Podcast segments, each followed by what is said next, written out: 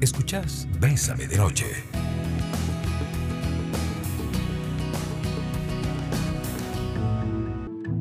Muy buenas noches amigos y amigas, bienvenidos y bienvenidas a Bésame de Noche. Como siempre, es un placer poder conectarnos. Espero que hayan tenido un día maravilloso y espero que la hayan pasado realmente bien hoy en Bésame de Noche junto a nuestra querida amiga y colaboradora, la doctora Silvia Cruz. Vamos a estar hablando un tema que yo creo que a todos, a todos, a todos, a todos nos encanta y que creo que eh, también nos frustra y nos tensa y nos puede complicar un poco la vida. ¿Por qué? Porque hemos pasado por ahí. Hoy, en medio de la pandemia, queremos hacer una reflexión que tiene que ver con este tema. Hijos perfectos, hijos tristes, padres frustrados. Y creo que en alguna medida cuando nosotros empezamos un poco eh, a, pensar en esto, hay muchísimos criterios de desarrollo y hay muchos criterios de revisión a los que nosotros podemos prestarle atención. Y el tema es, em, empecemos por qué es perfección. Entonces de pronto estamos pidiendo super notas a los hijos y este es nuestro argumento. Pero, ¿qué más tiene? ¿Qué, más tiene que hacer? O sea, ¿qué huila más mal creado? ¿Qué complicado? Y entonces yo entro como en esta lógica de tensión y entro en esta lógica de complicación pero resulta que cuando nosotros entramos a, revisar, tal vez le estamos pidiendo a nuestros hijos e hijas, no sé, de pronto que nos compensen procesos que nosotros llevamos por dentro, temas que nosotros no hemos podido resolver o eh, respondemos a esto. Mi mamá siempre, siempre, ¿verdad? Mi papá era muy, y, ajá, ¿y qué? ¿Y qué con eso? ¿Y vos? ¿Cuál es tu, cuál es tu proyecto? O sea, ¿Qué es lo que vos realmente considerás que es trascendental e importante? A veces hablamos de hijos perfectos como aquellos chicos que se ajustan absolutamente a nuestras normas, que llenan nuestras expectativas, que se ponen en una frecuencia eh, en la que yo simplemente eh, hablo y me entienden, los veo y reaccionan, y entonces son perfectos, son, chicos con temor en un esquema autoritario. Y, no estamos hablando, ¿verdad?, de de, ser permisivos ni nada de esto, pero nos hemos puesto a pensar, nos hemos detenido a analizar por qué a veces nosotros complicamos tanto nuestras visiones. Así que tenemos que tener mucho, mucho, mucho cuidado, ¿verdad? Eh, y tenemos que tener claro esto. Todos tenemos que revisar. Y la semana pasada hablaba con una amiga acá en Bésame, con Natalia Calderón, y decía, y ella nos proponía algo, a veces los padres exigimos desde nuestras heridas emocionales, desde nuestros conflictos, desde las cosas que llevamos por dentro que no hemos sido capaces de resolver. Está con nosotros Silvia Cruz, ¿cómo estás Silvita? Hola, hola Rafa, ¿cómo estás? Muy bien, ¿y vos? Muy bien, por dicha, saludos a todos los que nos escuchan. Muchísimas gracias Silvia, esto, ¿verdad? De, de buscar a veces perfección, ¿verdad? Eh, asociado a ajuste, a lo que yo pienso, a lo que yo creo y a lo que punto y así es, y usted se calla y ya. Sí, es lo que yo digo y punto, Rafa, ¿verdad? La frase famosa de, de muchos padres, es lo que yo digo y punto. Y eso que decías ahorita, qué importante, cómo nosotros muchas veces exigimos a nuestros hijos desde nuestras heridas o nuestras carencias emocionales, Rafa, creyendo que ellos vienen a cubrir o a satisfacer todas esas necesidades. Sí, y aquí entonces tenemos un reto, ¿verdad? Tenemos un enorme reto. Y, y creo que Silvia, a veces necesitamos procesos profundamente reflexivos. A ver, cuando yo estoy exigiendo algo a mi hijo, a mi hija, responde un argumento, responde un principio de formación o responde algo que yo creo que debe ser así porque siempre lo he visto así, porque tiene que ser así.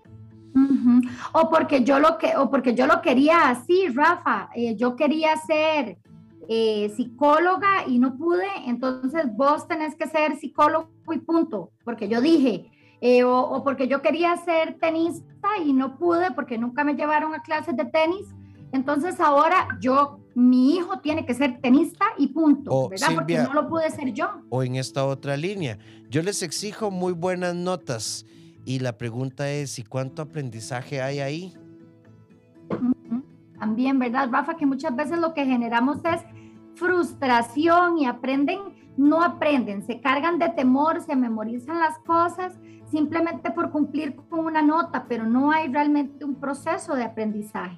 Ahora, ciertamente hoy en día tenemos algunos retos. No hacen caso, estamos en pandemia, no quieren salir del cuarto, no nos hablan. ¿Cómo lo enfrentamos? De eso vamos a hablarles. 8990 004 nuestro WhatsApp. Pero queremos, queremos conocer tu fórmula como mamá o tu fórmula como papá vieran y nos gustaría esto. Y les quiero contar, yo tenía un chiquillo que presentaba estas dificultades y yo hice esto y me funcionó. ¿Qué tal si entre todos y todas hacemos una noche en la que compartimos experiencias para que tengamos hijos, ¿verdad? Integralmente desarrollados, felices y no solo ajustados a una normativa. Estabilidad emocional no es cumplimiento de normas. Eso es solo una pequeña parte del proceso. Cuando escuchas a los demás, aprendes a caminar por la senda de la sabiduría emocional. Bésame de noche.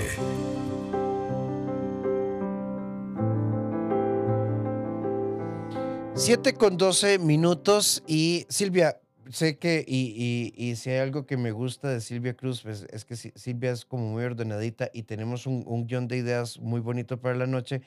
Pero verás que quiero arrancar con esto que nos entró el 8990 004. Yo le digo a mi esposo, que no tiene por qué ser tan exigente. Nuestros hijos, les puedo decir, y no soy una madre en negación, son obedientes, arreglan su cuarto, se conectan solitos. Eh, una que otra vez hay que llamar la atención porque no entregaron algo a tiempo, pero podría decir que en términos generales son respetuosos, obedientes, cumplen con sus responsabilidades, no al 100%, pero él les pasa exigiendo notas y hace cosas con las que yo no estoy de acuerdo y es un conflicto. Por ejemplo, él eh, se levantó de chicha y entonces fue a revisar las camas y si eh, estaba mal tendida a criterio de él, entonces levanta el colchón, lo tira al piso, quita las sábanas y los obliga a dejarla como una cama de hotel. Esto a mí me tiene muy cansada y no puedo decir nada porque se pone peor. Y es que verás que yo creo que esto, amiga, ya, ya no solo raya en un tema de manejo, sino que es una conducta muy violenta. No, no puedo decir que es un perfil agresivo, pero sí es una conducta muy violenta. Sí, claro que sí, Rafa, y a la amiga que nos escribe. Ellos lo pueden interpretar incluso como una acción muy agresiva y tenemos que tener claro que estas ideas marcan el cerebro de nuestros hijos, marcan sus pensamientos, marcan sus emociones, sobre todo cuando ellos están tratando de dar lo mejor, ¿verdad? Ahí tendríamos que ver cuál es ese ideal de perfección que tiene ese papá, qué es lo que él quiere qué es lo que necesita cubrir, ¿verdad, Raf? Eh, ¿Cuál es su idea de que sus hijos sean perfectos o qué es para él ser perfecto también? Porque bueno, vamos a ver, lo que es para mí ser perfecto puede ser que para este papá y para esta mamá no lo sea. Yo creo que en cada familia hay un ideal de perfección. Yo lo que sí quisiera decirles es que obligar a un niño o un adolescente a ser perfecto es una carga muy pesada y es una carga que lo que puede hacer es llenarlos de frustración y que en algún momento digan, Ash, ya, hice todo lo que pude y nunca quedé bien, ahora hago lo que quiera porque ya me cansé de tratar de ser el perfecto y encajar. Y es, es algo muy peligroso, Rafa, es, es, es, un arma de doble filo que tenemos con nuestros hijos. Sí, verás que yo, yo creo que yo, yo estoy de acuerdo. A ver, eh, esto va por hábitos. Primero uno enseña el valor del orden. Luego enseñamos a tender la cama. Al principio queda toda cuadrada. Y luego empezamos a enseñar técnicas, ¿verdad? De, cómo es arreglar mejor una cama. Pero qué triste es eh, esta, esta psicología explosiva, Silvia, donde esto es una porquería. La atendí, lo hice en el momento. Ok, no quedó perfecta, quedó con arrugas, el edredón torcido y no importó. La, la educación desde el temor eh, es muy interesante. Cuando hay padres profundamente rígidos, hay una probabilidad de tener adolescencias más reactivas.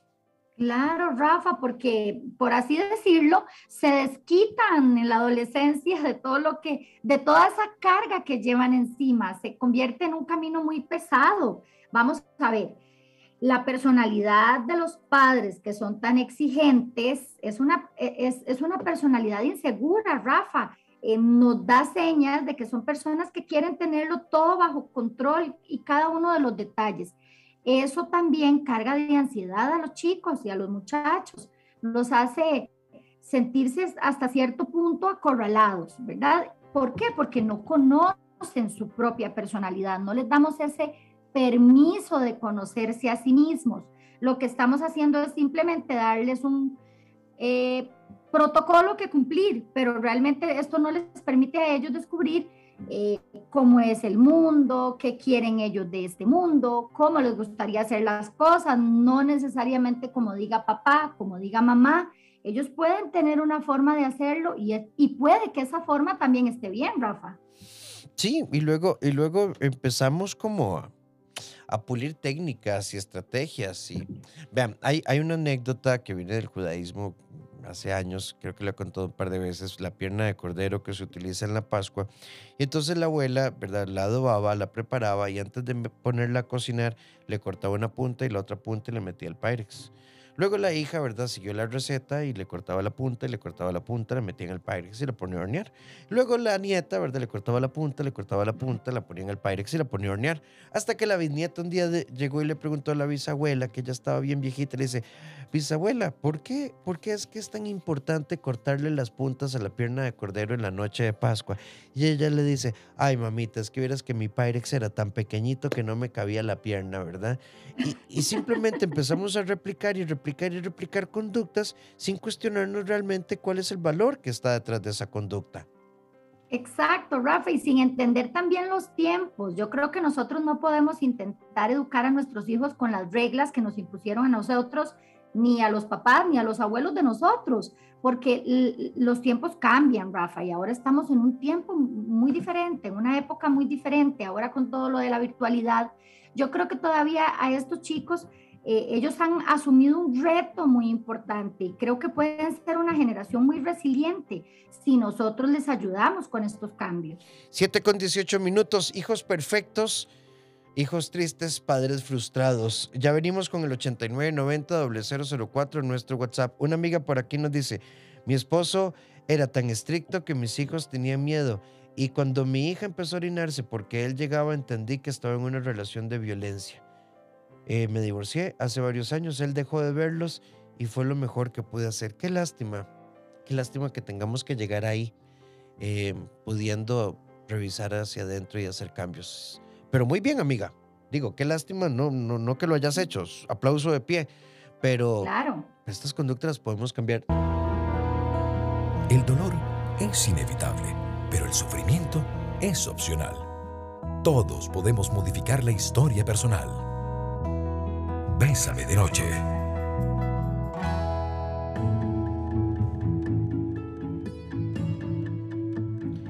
7 con 23 minutos. vamos por acá y nos dice. Bueno, hay una, hay una amiga que nos dice. Yo voy, voy a resumirlo. Yo soy una mujer muy estricta. Pongo castigos muy estrictos. Pero lo hago porque tengo miedo de que ellas no aprendan disciplina. Eh, pero bueno, no, no nos cuentan que es que depende. A veces pensamos que ser estrictos es ser como groseros. Se va para el cuarto y se calla. Silvia Elena, se calla. Bueno, eso no necesariamente es ser estricto, ¿verdad? Eso hay, hay un evidente mal manejo del enojo. Ser estricto, ¿verdad? Y, y vamos cambiando la palabra castigo por consecuencia. El castigo genera miedo. La consecuencia está orientada a crear reflexión. Mira, en virtud de que hiciste esto, tu forma de repararlo ahora es esto. Y esto no es un tema de los psicólogos, ¿verdad? Que no faltará quien nos diga hoy, ay, si es que los psicólogos ahora todos, ¿verdad? Y si no es el pan y bla, bla. Pero es que el miedo no educa. El miedo nos regula de forma transitoria. Y es incluso lo que provoca que a veces, Silvia, seamos personas como con los papás somos una cosa, pero en la escuela somos otra. Exactamente, Rafa. Me quedé con la idea de la niña que, que se orinaba al ver llegar a su papá. Qué fuerte, ¿verdad, Rafa? en, en, lugar de sentir amor y tirársele a los brazos y recibirlo con alegría, eh, orinarse del temor, de la angustia, de la ansiedad que podía sentir. Realmente yo felicito a esta mamá que tomó la decisión, porque no es fácil de alejarse de una relación como esas que en realidad estaba causando daño. Eh, Rafa, los límites definitivamente son muy importantes para una crianza saludable. Nosotros los psicólogos no defendemos que los chiquitos o los adolescentes hagan lo que les da la gana, como popularmente lo decimos. No, claro que son importantes. Los límites ayudan a los niños a saber para dónde van, hasta dónde pueden llegar, pero cuando son acompañados con amor y comprensión y sentarnos a escuchar lo que tienen que decir y cuál es su criterio y por qué crees esto para generar una educación saludable. Cuando nosotros somos padres comprensivos, empujamos a nuestros hijos a que ellos tengan sus propios logros, a que puedan sentir, descubrir y pensar, tener criterio, Rafa. Sí, anda por ahí un meme, a ver si me explico bien para no quedar mal, ¿verdad? Este, anda por ahí un meme, yo no sé si vos lo has visto, a mí me hizo mucha gracia. Eh, otro día más sin usar el mínimo como un múltiplo ni el máximo como un divisor. A ver, hay conocimientos en cualquier área de las letras o de las ciencias que son importantes para el desarrollo cognitivo, ¿verdad? Pero Pensemos, por ejemplo, en esa mamá que dice, es que estás redondo para las matemáticas, mira, pero es que Silvia, nada le entra, es que mire, igual al abuelo, o sea, no tiene cabeza para un derrame. Ah, pero vaya usted, véalo en la escuela, quiere salir en ah, todos los actos cívicos, es el bombeta que, que recita la poesía, el que quiere cantar, hey, suave, y si su capacidad fuera lo que llamamos hoy inteligencia social, inteligencia creativa, inteligencia artística, y que si, y si nos fuéramos un poquitito por ahí, mire, de la media docena, Silvia, hay un sketch que decía, yo jugaba pelota con un amigo. Este, mi mamá me dijo, ¿verdad?, que dejara de andar jugando pelota porque eso no me iba a dar de comer. Aquí estoy, al final logré un negocito y pagar mis cuentas, bla, bla, por ahí. Y en cambio mi amigo firmó un equipo, ¿verdad? Con un equipo europeo, ¿verdad? Y ganó toda la plata del mundo. Y no lo pongo en es, que es, cierto, muchas veces nosotros mismos cortamos las alas de nuestros hijos con las opiniones que damos o esos criterios como juicios, ¿verdad? Que no son como un criterio ahí vago, no, a veces vienen desde el fondo del hígado y salen como un juicio que el niño o el adolescente asumen eso como una realidad. Lo que el papá o la mamá les diga es sumamente importante para ellos. nosotros tenemos el, poder de hacer crecer esa autoestima, de poner, em, de, de, hacer que este muchacho de verdad crezca o este chiquito crezca, o poner etiquetas que van a dañar su autoestima, como de no sirve, no es bueno para eso, con eso no te vas a ganar la vida, y etcétera. Sí, ¿verdad? No sé, esto es como pensar que ser abogado o ingeniero o maestro o psicólogo es sinónimo de empleabilidad y éxito. Entonces, a ver, por acá nos dicen, en mi caso yo quise poner reglas a mi hija de 15 años, eh, cómo dejar el celular a las 10 de la noche porque a veces le daban a las 3 de la mañana y al papá de ella no le gustó y terminó de llevársela a vivir con él. Sí, estas cosas en los divorcios o separaciones son complejas, porque tu regla me parece válida a las 10 porque tenés que dormir 8 horas, sos adolescente. Claro, por supuesto, muy saludable, en realidad el límite. Lo que pasa es que a veces en estos casos también se convierten los hijos en trofeos, ¿verdad? Y eso es también muy peligroso porque entonces el mensaje es que ellos pueden hacer lo que quieran mientras hagan ganar a uno de su papá o su mamá, a, cualquiera de su progenitor. Y ese, pues en realidad no debería ser así, ¿verdad, Rafa? Eh, vamos a ver, hay muchos papás que por ahí pueden estar diciendo, es que yo soy así, pero quiero decirles que los papás no nacemos asertivos, nos hacemos en el camino. Así que podemos educarnos para educar bien a los, a los hijos. Es que su mamá es una loca que no la deja tomar gaseosas ni comer helados. Usted aquí, pobrecito, cómase lo que le da la gana. Suave, cuidado, porque el concepto objetivo ahí es salud, no es estar en contra de la mamá o en contra del papá. Ese es todo un tema, eh, ¿verdad? Cómo llevar hijos con acuerdos de crianza en modelos de separación.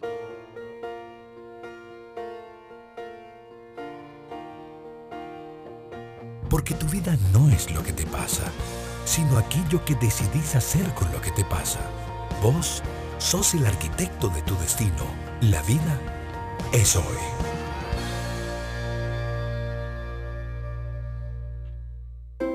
Detrás de nuestro enojo con los hijos tenemos que revisar qué es lo que está pasando. A veces estamos cansados, agobiados y fantaseamos con la idea de que en la casa todo sea perfecto. Pero como no es así, perdemos la paz.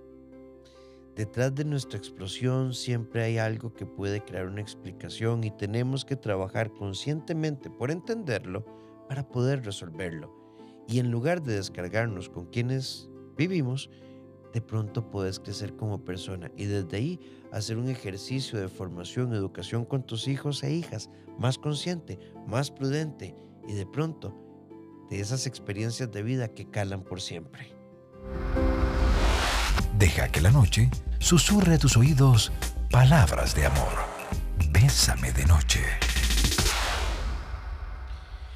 Silvi, vamos con el 8990-004 y nos dice, mm, buenas noches gente, muy bueno su programa, les cuento como anécdota, mi mamá era una de esos padres de los que hablan, ustedes siempre que me, me trataban de corregir, me mencionaba que mi abuelo era así, o peor, el maltrato era lo suficiente como para llegar a decir que me llevaran a un albergue o hasta deprimirme al máximo. Lo malo de esto es que siempre que tomaba café con las amigas presumía de la forma en que me corregía y eso con el tiempo lo único que genera es un cierto rencor que es difícil de curar. Pura vida, ya les conté mi triste tragedia. Bueno, este amigo, sí, sí, sí, verdad, yo creo que todavía seguimos en generaciones que la firmeza no es sinónimo de castigo físico, la corrección no es sinónimo de humillación, te voy a quebrar la vida no es sinónimo de amor. Y tenemos que seguir trabajando en esto. De ahí nuestros espacios. Sí, así es, Rafa. Definitivamente todavía hay generaciones que arrastramos mucho con, con algunas ideas de educación que realmente no están bien, bien pensadas. Educar, educar un hijo es ejercer la autoridad, si bien es cierto, porque ya hemos dicho que se necesitan los límites, pero con amor, con sentido común. Eh, Rafa, yo creo realmente que el afecto, el amor y el cariño son el antídoto para que este niño o este adolescente sí sienta que hay un límite, que hay un lugar hasta al que puede llegar y que de ahí no puede pasar, pero que en esta casa me aman, en esta casa me comprenden y que también hasta cierto punto lo están haciendo por mi bien y no sientan ese deseo de, como estaba contándonos este amigo, de incluso vivir en otro lugar. Qué triste, ¿verdad, Rafa? Donde se supone que nuestra casa, nuestro hogar, debe ser nuestro lugar seguro. Eh, quiero contarles mi historia. Mi papá era tan violento y agresivo que igual que la otra amiga que comentó, puedo decir que, y yo pensaba que mi mamá era una persona depresiva y frágil, y no, era una persona que tenía mucho miedo. Cuando mi papá se fue, terminó de estudiar, se hizo maestra y nos sacó adelante a mi hermano y a mí. Y la verdad, eh, fuimos tan felices. Ahora ella está casada, es una mujer independiente. Nosotros crecimos y es otra historia. No le guardo rencor a mi papá, pero agradezco que se haya ido.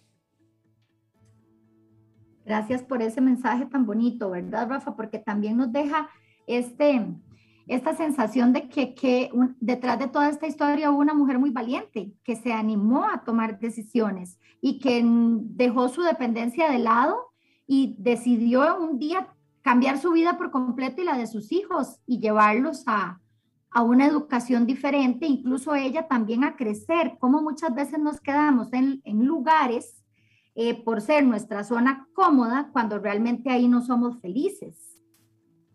Sí, por acá nos dicen, hola, quiero que me ayuden, me casé con un hombre que tiene un hijo, tenemos cinco años de casado, tuvimos un hijo, pero el hijo de él pasa peleando con el nuestro. Se pasa días que no le habla, cuando le habla es solo para pelear y pasa enojado todo el día. Tiene 13 años. Aquí pueden operar muchas cosas. No quiero normalizar, pero los hermanos pelean. ¿Verdad? Esto no quiere decir que vamos a validar los pleitos. Ahora, cuando una persona asume una familia mixta, es decir, los tuyos, los míos y creamos los nuestros, tenemos que ser conscientes de una visión equitativa del afecto. No, yo a él lo quiero mucho y qué caras le hacemos y cómo le hablamos. Mi hijo no recoge el plato, pero el hijo de mi esposo sí, porque yo no lo traje a este mundo. No sé qué puede haber detrás de la conducta de este chico, cómo lo están manejando.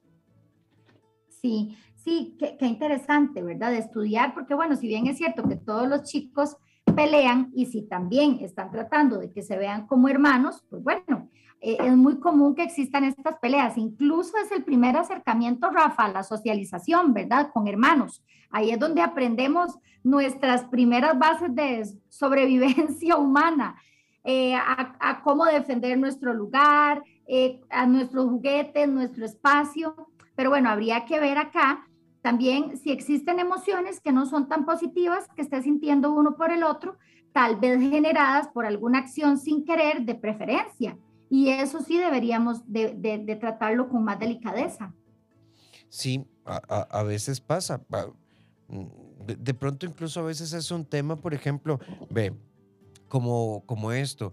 Es que él no soporta el hermanito, tiene 14, tiene otros intereses, ¿verdad? Y el de 5 o 6 años tiene otros intereses y los queremos obligar a jugar juntos y tal vez a veces lo lograremos, pero ya es otra etapa. Claro, Rafa. Bueno, para no ir muy lejos, a mí me pasa. Mi hijo tiene 14 y la niña tiene 3 años, son completamente diferentes, están completamente en otro canal y no es que no se amen, sino que son dos personas muy diferentes y con gustos, ¿verdad? Totalmente aparte. Y hay que aprender también a respetar el espacio de cada uno. Amor no significa que uno esté encima del otro todo el tiempo. El dolor es inevitable, pero el sufrimiento es opcional. Todos podemos modificar la historia personal. Bésame de noche. Cuando hablamos de formación emocional, un reto que tenemos que tener todos, todos los adultos es en algún momento de nuestra vida detenernos, tomarnos el tiempo y hacer un proceso de comunicación intrapsicológica, es decir, con nosotros mismos, e identificar todas aquellas ideas o categorías o historias o huellas emocionales que me llevan a tener una posición reactiva. Esto con terapia, apoyo, cursos para padres, con YouTube, con muy buena lectura, con lo que sea, pero podemos empezar a dar pasos hacia la sanidad emocional. Importantísimo el tema, nos dicen por acá, muchísimas gracias. Una amiga nos dice, mi hermana adolescente tiene problemas de autoestima y se la pasa encerrada en el cuarto. La relación de mis papás y mi hermana es lejana, ya que en la mayoría de las veces solo se acerca a ella para hablar de que debe cumplir con el colegio, cosa que complica. Que ella siempre ha dicho que no se siente bien en ese ambiente, le han pasado experiencias difíciles. Trato de hablar con ambas partes para tratar que tengan otro tipo de acercamiento, pero ninguna de las partes pone de su lado y ya este es el último año de colegio de ella. Sí, ustedes saben que, Silvia, en este mensaje hay un montón de cosas, pero no solo tenemos que hablar de reglas, normas, notas, materias, quizzes, exámenes, las famosas GTA de ahora y este tipo de cosas. Sí, Rafa. Y bueno, definitivamente tomar en cuenta que la idea de tener hijos perfectos, hijos con excelentes notas, hijos que nunca cometan errores, nos va a llevar a tener hijos infelices. Es, es la consecuencia, Rafa. Son personas que no se, no se permiten sentir emociones positivas, eh, no, se les, no, no, se les dan refuerzos positivos, no les damos afecto. Entonces la relación eh, se hace cada vez más distante porque ellos realmente creen que no, son incomprendidos en su familia y, y no se sienten amados, no se sienten respetados se sienten simplemente bajo un régimen que tienen que cumplir y esto hace pues que se sientan muchas veces incluso deprimidos, Rafa, llegan a experimentarse eh, síntomas depresivos nuestros adolescentes. ¿Qué se puede hacer cuando tenés que trabajar todo el día y con esto de las clases virtuales tenés que dejar a tus hijos eh, solos? Yo tengo dos adolescentes de 14 y casi 16 años no puedo decir que sean malos chicos, eh, hacen todo, me ayudan en casa, incluso el mayor cocina y me siento sumamente apoyada. Me siento mal porque pasan mucho tiempo sola, eh, el papá nunca los vio eh, y a la fecha no existe. me preocupa lo que puedan ver en internet, me preocupa que algo malo pueda pasar. Bueno, amigas, tu realidad a veces no es lo ideal, estamos de acuerdo, porque yo creo que el corazón de una madre siempre se va al trabajo con una parte de su corazón donde quedan sus hijos. Así estén, así estén solos o acompañados. Pero bueno, pareciera ser que los chicos son buenos y que has hecho un gran papel. O sea, son chicos autorregulados, que colaboran, que te apoyan. A veces tenemos que prestarle atención a esta realidad. Sí, Así es, así es, amiga, y así es, Rafa, también. Yo creo que muchas veces también nosotros como padres nos exigimos demasiado. Bueno, eh, qué bonito quedarse en la casa con ellos. Eh, sí, sí es cierto, qué bonito quedarse en la casa con ellos, pero no es la realidad de muchos padres de familia allá afuera o madres de familia. Que bueno, eh, hay, hay que asumir esta realidad como tal, no cargarse de culpa, porque la culpa es traicionera y lo que hace es eh, que tengamos ideas que no son racionales, ideas que incluso muchas veces no son ciertas y nos llevan a sentir mucho dolor, mucha tristeza, cuando, bueno, ¿cuál es la realidad? Que voy a trabajar, hasta el momento todo va bien, quisiera que fuera diferente, pero no se puede. Salud, Rafa. Gracias. Pero no se puede que sea diferente y lo hemos hecho bien hasta el momento, parece que los chicos lo han hecho bien también. Rafa, existen ahora también muchas técnicas que están utilizando muchos papás para regular el asunto del Internet. Hay programas que podemos ponerle al teléfono, a las computadoras, como para poder estar un poquito más tranquilos también y no dejarlos con toda esa apertura y sentir que, que los estamos cuidando desde el trabajo. 7 con 50 minutos. Eh, bueno, también como alternativa, el primo, la tía, ¿verdad? Buscar a alguien. A los adolescentes les encanta estar en su espacio también, pero eh, a veces toca eh, decirles, sí, te encanta estar aquí, pero no siempre puedes estar aquí. Amar es hermoso. Vivir o estar con alguien es un reto mágico y asombroso. En pareja, en Bésame de Noche. Existe una posibilidad de repetir patrones, sí, cuando vivimos sin cuestionarnos a fondo el porqué de nuestra conducta. Pero existe también la posibilidad de aprender, no porque estemos en conflicto con nosotros mismos, sino porque podemos optar por crecer. Cuando escuchas a los demás, aprendes a caminar por la senda de la sabiduría emocional. Bésame de noche.